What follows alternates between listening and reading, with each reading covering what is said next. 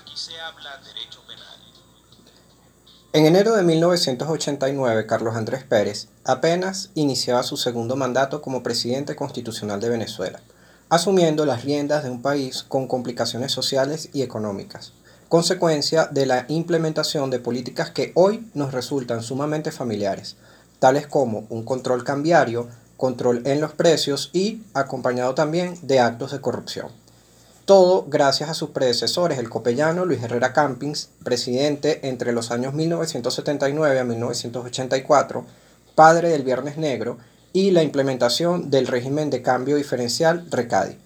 Y luego el médico pediatra y miembro de Acción Democrática Jaime Lucinchi entre los años 1984 a 1989, quien dio continuidad a los actos de corrupción a través del control de cambio, además de otros escándalos durante su gobierno. Pérez inicia con mal pie su segundo mandato, cuando implementa una serie de medidas económicas promovidas por el Fondo Monetario Internacional. Tales medidas como el aumento en las tarifas del transporte público y el aumento de la gasolina resultaron tan impopulares para la población que ocasionaron el inicio de una serie de revueltas y manifestaciones ciudadanas que terminaron en muerte y vandalismo. Estas eh, revueltas iniciaron en la ciudad de Guarenas del estado Miranda el 27 de febrero de 1989 y se replicaron hasta el día siguiente con mayor fuerza en la ciudad de Caracas, La Guaira, Maracay, Valencia, Barquisimeto, Mérida y Ciudad Guayana. Estos hechos es lo que hoy conocemos como el Caracazo.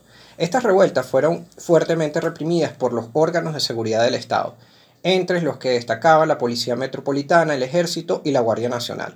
Algunas cifras oficiales indican que se registraron por lo menos 300 fallecidos y alrededor de 1.000 heridos. Sin embargo, estas cifras quedan en entredicho tras la aparición de fosas comunes como la peste en el Cementerio General del Sur, en Caracas, a donde llevaron a muchos cadáveres producto de las muertes durante las represiones que nunca fueron reportadas.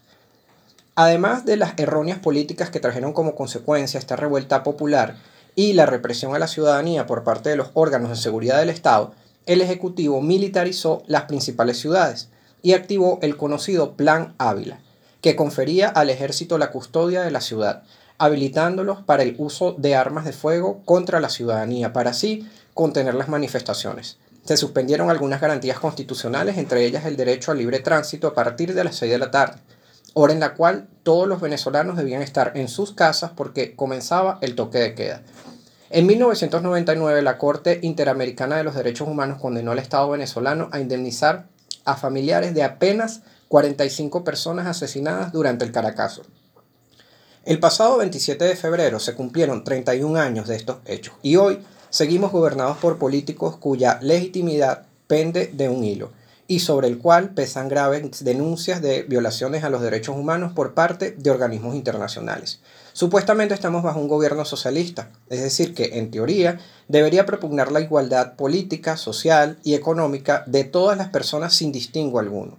Sin embargo, al ver hoy nuestra historia de hace 31 años, vemos que el gobierno ha dado un abismal retroceso en cuanto al respeto a los derechos humanos se refiere, olvidándose por completo el principio de progresividad. Y es definitivo, Venezuela se ha convertido en un estado criminal. Basta con ver los hechos registrados en el Táchira y Santa Elena de Guairén hace un año ya, con ocasión al concierto benéfico celebrado en Cúcuta.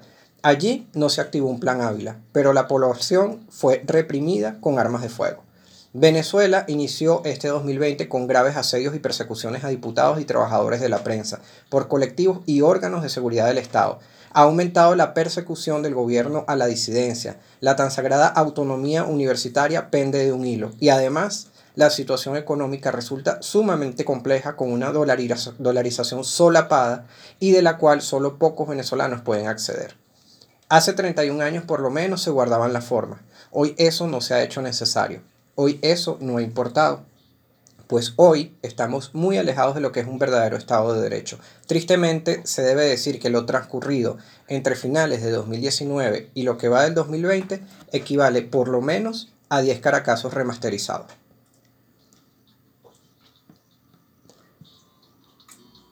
Acabamos de escuchar November Rain de Guns N' Roses versionado por All Bossa 2 en su álbum Bossa N' Rose del año 2006.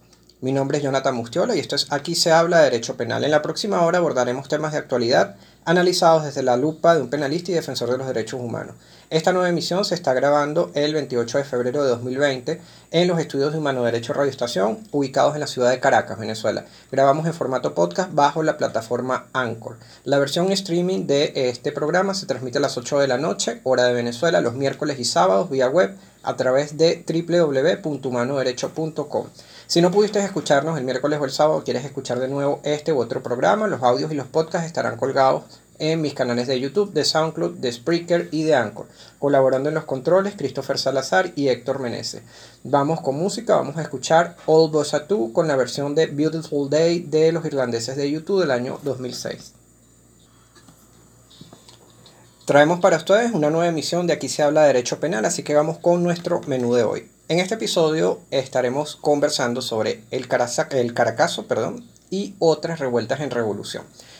Resulta siempre importante, por lo menos así lo veo yo, eh, conocer nuestra historia para poder emitir opiniones con mayor propiedad y que no sean solamente opiniones sin contenido, opiniones vacías. Por eso, eh, siempre es necesario recordar temas, por lo menos en este caso, por el tema que vamos del que vamos a hablar hoy, temas de los años 88, de los años 89, eh, como RECADI, el Fondo Monetario Internacional, la deuda externa, y por supuesto, los hechos que rodearon el llamado Caracazo, las muertes que se produjeron, el tema de la suspensión de las garantías constitucionales, el toque de queda. Pero hablar de estos temas solo por el hecho de que se cumple un año más del Caracazo sería solamente hablar de historia y eso no tiene mucho sentido, sobre todo para la generación que no vivió en esta época. Por eso es que es importante acá darle un poco de contexto al asunto y por eso es que resulta interesante, más de lo que ustedes piensan, comparar estos hechos con lo que sucede hoy con, eh, actualmente en Venezuela a nivel político y económico y social, ya que resulta irónico que en el año 1989 el gobierno que hoy es oposición aplicaba políticas muy similares a las que hoy aplican sus adversarios. Por eso es que a veces la política suele asquear un poco y siempre por esta falta de congruencia y de sinderesis que normalmente hay. En fin, voy a tratar de ofrecerles hoy un programa que más que causarles más decepción o aburrimiento hacia la política venezolana, sea algo más, algo más educativo. Voy a hacer un, voy a hacer un pequeño paréntesis acá, a pesar de que no es el tema del programa de hoy, pero em, el día de ayer se produjo una decisión emanada de la Sala Constitucional del Tribunal Supremo de Justicia que tiene que ver con este tema de las elecciones de autoridades rectorales en las universidades autónomas y eh, universidades experimentales. Este, y esto lo traigo a colación, pues eh, sencillamente porque soy usevista y es algo que me compete. Em, Ayer lo que se hizo fue que eh, la sala constitucional eh, emitió una decisión, una sentencia, mediante la cual eh, suspendió esta orden que en principio se le había dado a las universidades autónomas y a las universidades experimentales para que llevaran a cabo unas elecciones de sus autoridades rectorales y decanales, pero bajo las reglas del Tribunal Supremo de Justicia. Este, esta medida fue suspendida y pues eh, se, generaron, se, generó, se generaron varias matrices de opinión y lo que, lo que sí no, no hay eh, es acceso al contenido íntegro de esta sentencia de la Sala Constitucional, ya que únicamente lo que hizo fue que se publicó una nota de, una nota de prensa. Eh, estuve revisando em, unos tweets que em, publicaron mis amigos de Acceso a la Justicia, Ali Daniels, eh, sobre, eh, explicando un poco sobre eh, lo que, de lo que se trata esto. ¿no? Ellos señalan que la Sala Constitucional pues, suspendió esta medida cautelar que ordenaba a las autoridades universitarias a celebrar elecciones. En la nota de prensa, como les estoy diciendo, porque la página del TCJ tiene más de un mes caída, señala que, bueno, que se, la decisión se motivó en el compromiso que tienen las autoridades universitarias a renovarse. Y esto tiene que ver con una reunión que eh, hizo, que llevó a cabo la Asociación Nacional de Rectores, que es presidida por eh, Carmen García Rocha, con el Pleno de la Sala Constitucional en la sede del Tribunal Supremo de Justicia.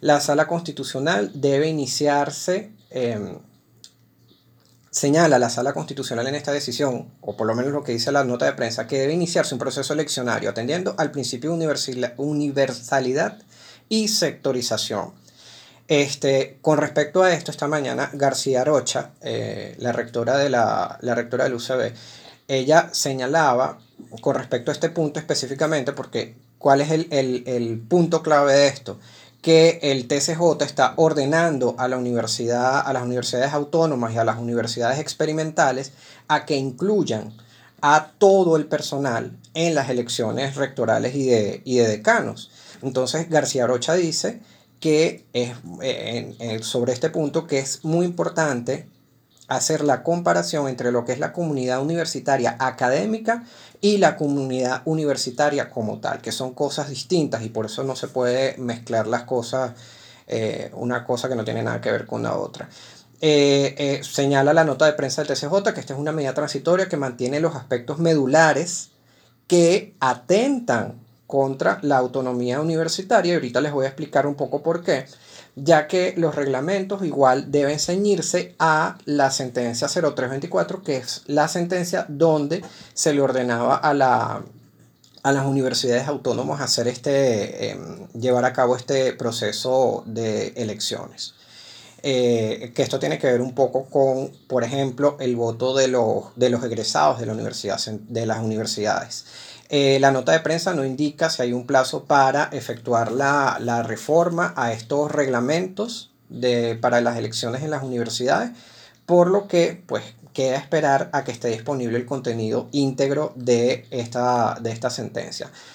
Eh, en, la, en la entrevista que escuché esta mañana de Cecilia García Rocha, ella decía que todo lo que sucedió ayer, incluyendo la, decisión final que tomó la Sala Constitucional de TCJ, eh, en eso, todo, eh, todo en, eso ha influido tanto el tema de las manifestaciones que hubo ayer por parte de los estudiantes, además de esta reunión que tuvo la Asociación Nacional de Rectores con eh, el Pleno de la Sala Constitucional del TCJ. Ella explicaba que en esa reunión ellos expresaron su opinión de em, suspender esta medida que les obligaba a ellos a ir a elecciones. ¿Por qué? Porque, bueno, porque la medida es inconstitucional, es ilegal, va contra la autonomía, eh, la autonomía universitaria, ya que eh, no se puede llamar a elecciones y ya, se llamaron a elecciones. Ella explicaba que se habían llamado elecciones rectorales en 2012 y en 2015 y la misma, eh, el mismo TCJ, la sala electoral, si mal no recuerdo, suspendió estas elecciones. Entonces, la comunidad universitaria, que era lo que ella explicaba, la comunidad universitaria es una cosa y la comunidad académica es otra. Entonces, dentro de lo que es la comunidad académica es donde entra este tema de los rectores, los decanos y las demás autoridades. Entonces, ellos no se niegan, la Asociación Nacional de Rectores no se niega a revisar los reglamentos electorales. Entonces, ellos indicaron en esa reunión que ellos habían creado una comisión de expertos precisamente para extender eh, sus recomendaciones con respecto a, las elecciones de las autoridades al CNU, que es el único competente. Porque, ¿qué es lo que dice García Rocha? La universidad no es una, una alcaldía, no se debe politizar. La universidad es una organización académica donde se eh, debe propender a que se mantenga la democracia universitaria, la autonomía y la libertad. Entonces, cuando le preguntaron en la entrevista si era eh, viable que se incluyera a todas las personas, a todo el personal, personal obrero, e incluso en el tema de las elecciones, ella dijo que bueno, que era un tema que había que, que revisar, que ellos no estaban negados a hacerlo. Y que cualquier decisión que se tomara debe ser del seno de la universidad, no de cualquier otro órgano externo, en este caso como la Sala Constitucional del Tribunal Supremo de Justicia, que sabemos que todo esto, por supuesto, que tiene un tinte político tremendo. Precisamente allí reside la autonomía, lo decía ella, en que las decisiones las toman ellos, no órganos eh, ajenos a la, universidad. Ellos, ella señaló que creen en el diálogo, pero sin imposiciones de nadie. Eso lo demostró el sector universitario ayer, los estudiantes ayer que eh, eh, encabezaron una, una manifestación. La universidad está dividida en dos grandes sectores respecto a este tema de, de, las elecciones. Hay un grupo que está de acuerdo con la sentencia del TCJ y hay otro que está en, de acuerdo en que se revisen los reglamentos electorales. Resulta a veces un poco absurdo lo que ha dicho el TCJ en esta sentencia 0324, por ejemplo, con respecto a el voto de los egresados, porque la Constitución señala que eh, para las elecciones de mm, rectores y demás autoridades pueden participar los egresados, todos los egresados del, del recinto universitario, pero la sala constitucional lo interpretó como que solamente eh, son los egresados que vivan más cerca de la, más cerca de la universidad, por lo cual se hace imposible ejecutar, ejecutar, esta, ejecutar esta sentencia. Entonces, ¿qué es lo que decía García Rocha? La idea es que con la revisión de los reglamentos todos los, los sectores sean considerados y sientan que han sido incluidos y que el CNU no sea puesto a dedo, ¿no?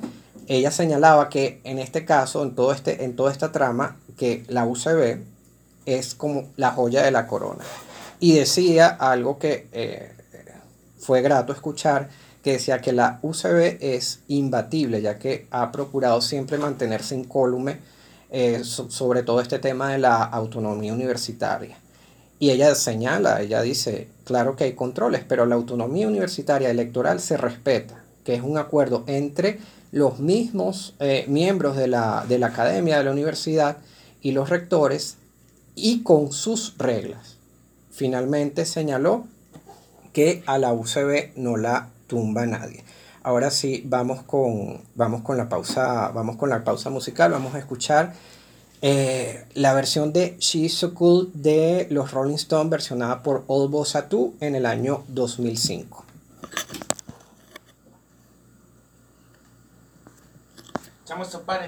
Mano. Va a ser un.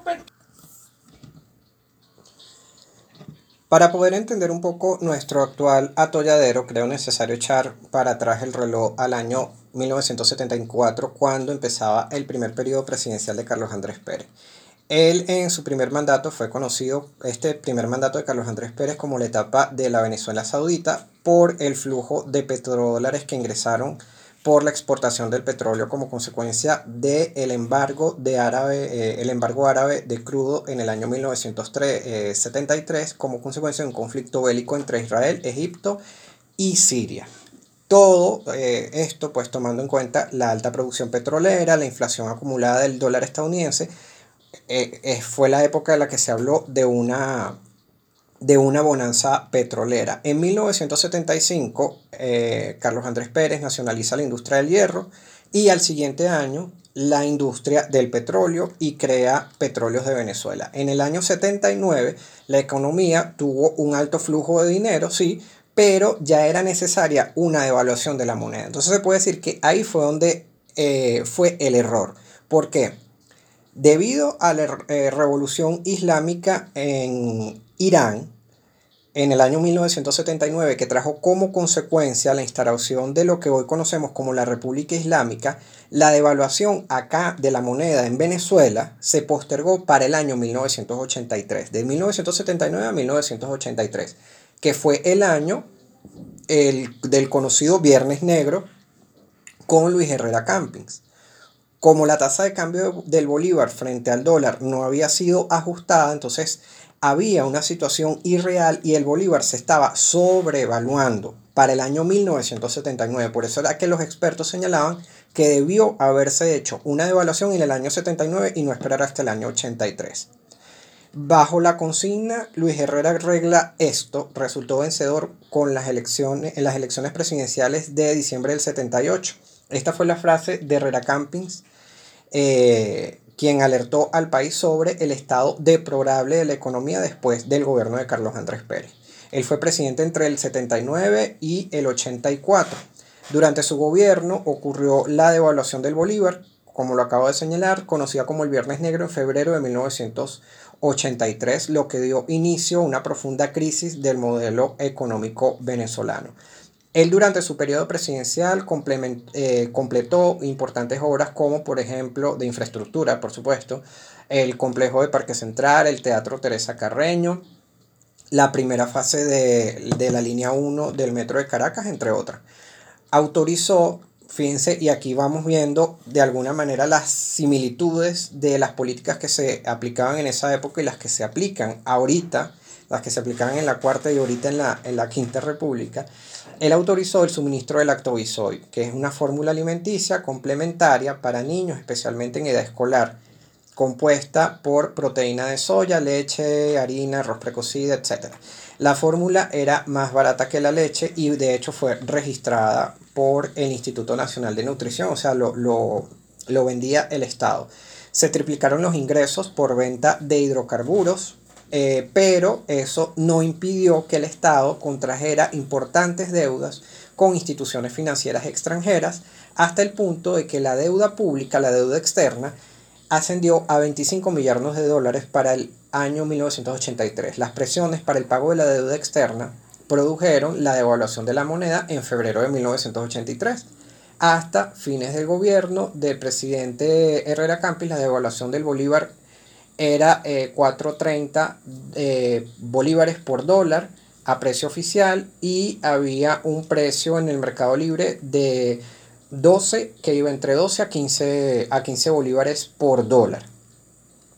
La oficina de régimen de cambio diferencial RECADI este fue el sistema de control cambiario, el antiguo CADIBI, implementado durante el gobierno de Luis Herrera. Funcionó entre febrero de 1983 eh, y 10 días antes del Viernes Negro, es decir, el 10 de febrero eh, de 1989, em, eh, fue cerrada de alguna manera pues esta, esta oficina porque se eliminó el, el control cambiario. En febrero del 89 se abrió una investigación por orden presidencial contra Recadi por presunto fraude financiero y se puede decir que pues Recadi constituyó una brecha verdadera en la historia de la corrupción venezolana. Se convirtió en un importante escándalo en el año 1989 que de hecho eh, hubo cinco exministros que fueron detenidos, entre eso el famoso chino de Recadi. Expertos señalan que la devaluación de 1983 y el control de cambio surgen a partir de la mala administración de estos dos gobiernos, el de Carlos Andrés Pérez, volumen 1, como lo suelo llamar, y eh, luego el de Luis Herrera Campins. Recadi quedó en la historia como el primer régimen de cambio, de control de cambio, que sacudió la economía venezolana, provocó inclusive el estallido social del Caracazo. ¿Por qué? Por la grave situación financiera de, con el tema de la escasez, los altos precios, eh, de, la cesta, de la cesta básica alimentaria, que era lo habitual acá entre la población venezolana que no tenía, la mayoría no tenía acceso. O sea, muy parecido a lo que está lo que sucede hoy día. Vamos con música, vamos a escuchar Fragilidad, cantada por Sting como invitado a la grabación del álbum Ritmos del Mundo Cuba del año 2006. Bajo el lema de un gobierno de austeridad y sensibilidad social, Jaime Lucinchi es electo presidente de Venezuela en las elecciones de diciembre de 1983. En el séptimo Plan de la Nación, presentado por él mismo en febrero del 84, planteó la estrategia de la construcción de un nuevo pacto social y la reforma del Estado, para lo cual se constituyó el 26 de diciembre del 84 la Comisión Presidencial para la Reforma del Estado. Sin embargo, la crítica situación económica mostraba por la que veníamos se venía atravesando en Venezuela, mostraba signos del evidente maltrato. ¿Por qué? Por las violentas políticas de devaluación monetaria de Herrera Campings tras el Viernes Negro, como medida apresurada, según expertos, para frenar el aumento de la deuda externa, que de 1980 al año 1983 pasó de 29.310 millones de dólares a 38.297 millones de dólares. En los últimos años de, gobierno eh, de, de Lucinchi, el gasto público era exorbitante. Se trató de crear una ilusoria estabilidad económica con la creación de una Comisión Nacional de Costos, Precios y Salarios. Fíjense la similitud de las cosas que pasan ahorita con este gobierno, las políticas de este gobierno creada por el gobierno de Lucinchi, Acción Democrática, para regular precios, vigilar costos, fijar salarios. Este periodo también se caracterizó por denuncias por abuso de poder, denuncias de corrupción, por la relación extramarital que tenía Lucinchi con su secretaria privada, Blanca Ibáñez, que provocó miles de denuncias en medios de comunicación como causa de su notable influencia en las decisiones presidenciales que alcanzaron incluso eh, a, temas con, relacionados con nombramiento y destitución de funcionarios públicos. En cuanto a temas de corrupción, el mal manejo del sistema de Recadi incluía, por supuesto, a partidos políticos, como por ejemplo el caso de la compra de 65 rústicos para la campaña electoral de Acción Democrática, perdón, con, eh, con fondos del Estado. Eh, de dólares de, preferenciales o la invención de miles de empresas del Estado que nunca existieron con la finalidad de solicitar dólares preferenciales. ¿Le suena esto familiar a las empresas de maletín con Bueno, ahí lo tiene. Los más de 50 mil millones de dólares en el pago de la deuda externa que nunca se llegó, se terminó de solventar. ¿Por qué? Porque en el año 1984, ah bueno, que en el año 1984 ya eran más de 27 millones de dólares, más el anuncio de una suspensión en enero, el 2 de enero del año 1989, de eh, pago de la, deuda externa y el manejo, también el mal manejo del Instituto Nacional de Hipódromos eh, para esta época, para el año, para la, el, el mandato de Jaime Lucinchi, que el Instituto Nacional de Hipódromos también traía unos dividendos importantes a la, economía, a la economía nacional. En el 87, la incursión de naves colombianas en aguas del Golfo de Venezuela provocó la llamada crisis de la corbeta Caldas, durante la cual el presidente Lucinchi activó los planes de defensa ante una inminente, un inminente conflicto bélico con Colombia ordenando y comandando la mayor movilización militar realizada por las Fuerzas Armadas de Venezuela hasta la fecha. El segundo mandato de Carlos Andrés Pérez se inicia con una economía endeudada con más de 6.500 millones de dólares. Esto lo obligó a tomar medidas económicas estrictas a los pocos días de, eh, de asumir el poder, provocando las protestas que conocemos como el Caracazo. Este segundo mandato de Pérez estuvo marcado por privatizaciones de las empresas públicas, escándalos de corrupción, que culminaron incluso con su destitución como presidente ante la declaración de procedencia del antejuicio de mérito por la Corte Suprema de Justicia eh, por ser acusado por delitos de corrupción, malversación de fondos y fraude a la nación por lo del tema de la, de la partida secreta. El año en 1989 la situación económica en Venezuela había empeorado paulatinamente por la bajada de los precios en el petróleo, la moneda estaba devaluada, el bolívar estaba devaluado, la inflación era alta y la deuda externa era una carga tremenda para la República. El 27 de febrero del 89 surgen estas protestas realizadas por quienes viviendo en ciudades dormitorios de Caracas, en Guarenas específicamente, en este caso debían trasladarse a diario a la capital, a Caracas. Y el aumento del precio de la gasolina como parte del ajuste de las medidas que anunció eh, Carlos Andrés Pérez, eh, incidió, por supuesto, en el aumento de los precios del pasaje del transporte público.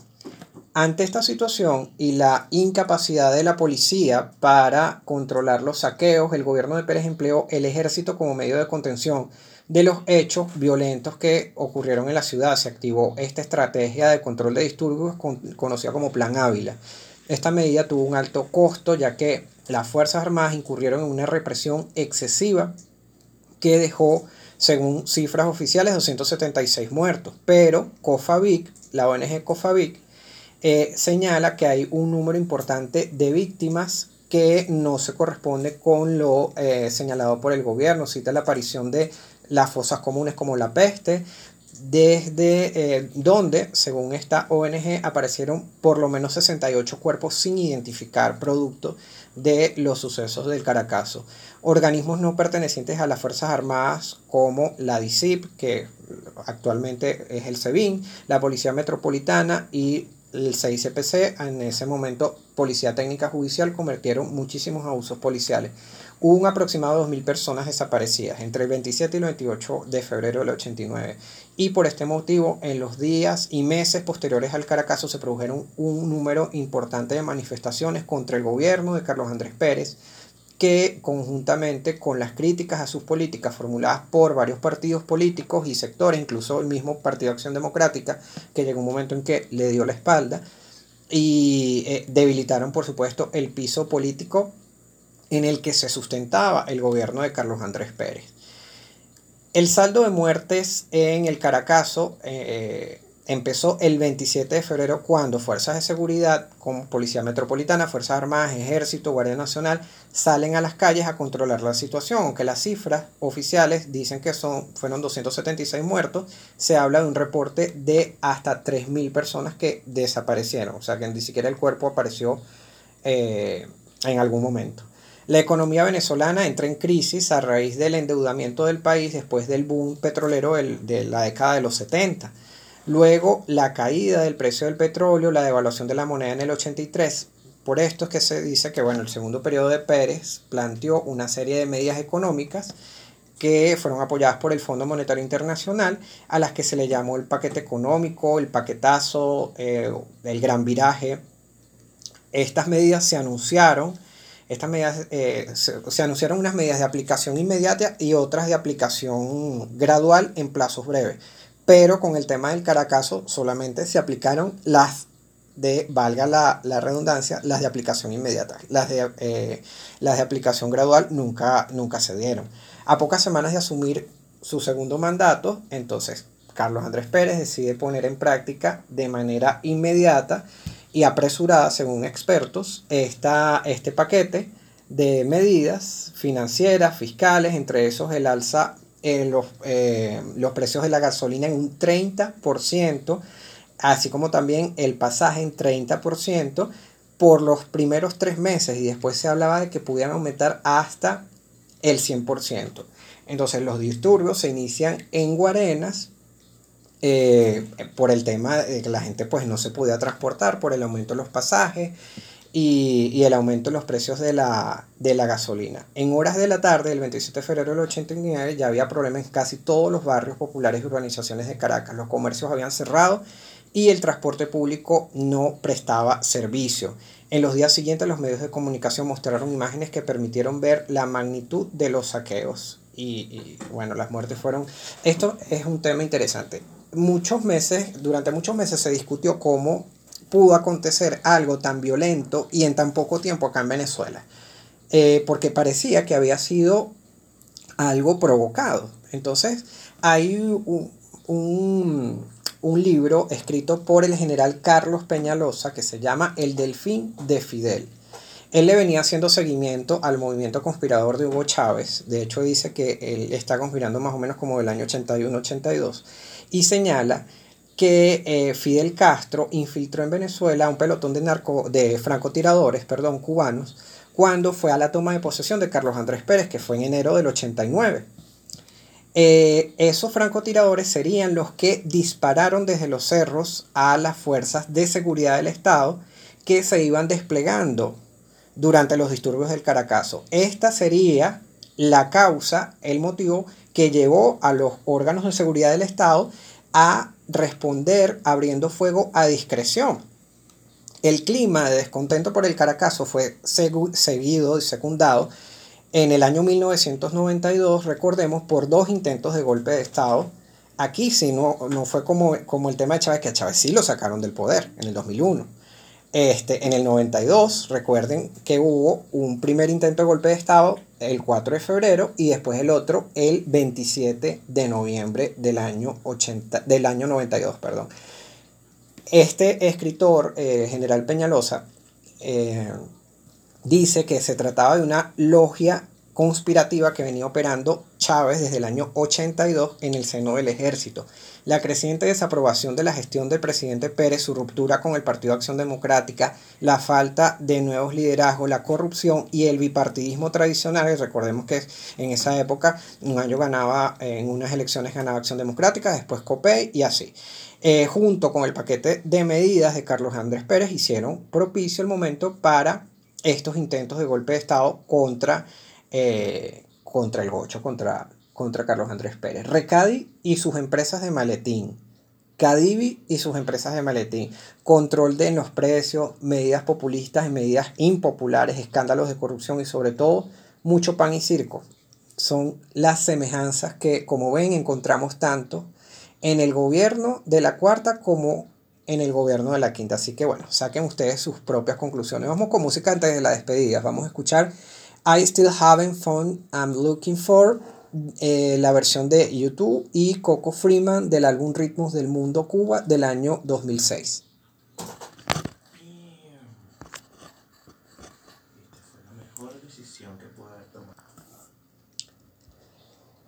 Esto fue Aquí se habla de Derecho Penal, gracias Humano Derecho Radio Estación por permitirme usar sus espacios. El estreno en formato streaming de este episodio, el número 25, será a las 8 de la noche, hora de Venezuela, el miércoles 4 de marzo de 2020 y la repetición el sábado 7 a la misma hora. No olviden que este espacio y la demás programación de Humano Derecho Radio podrán oírla en formato streaming por www.humanoderecho.com y en formato podcast por sus canales de YouTube y de SoundCloud.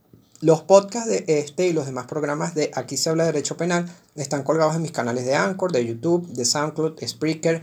Además, este episodio será difundido a través de Twitter, de Facebook, LinkedIn y WhatsApp. Mis redes sociales, arroba Yemustiola en Twitter, en Instagram, las del programa, arroba Aquí se habla de derecho penal en Instagram y arroba Aquí se habla de P en Twitter. Hasta la próxima.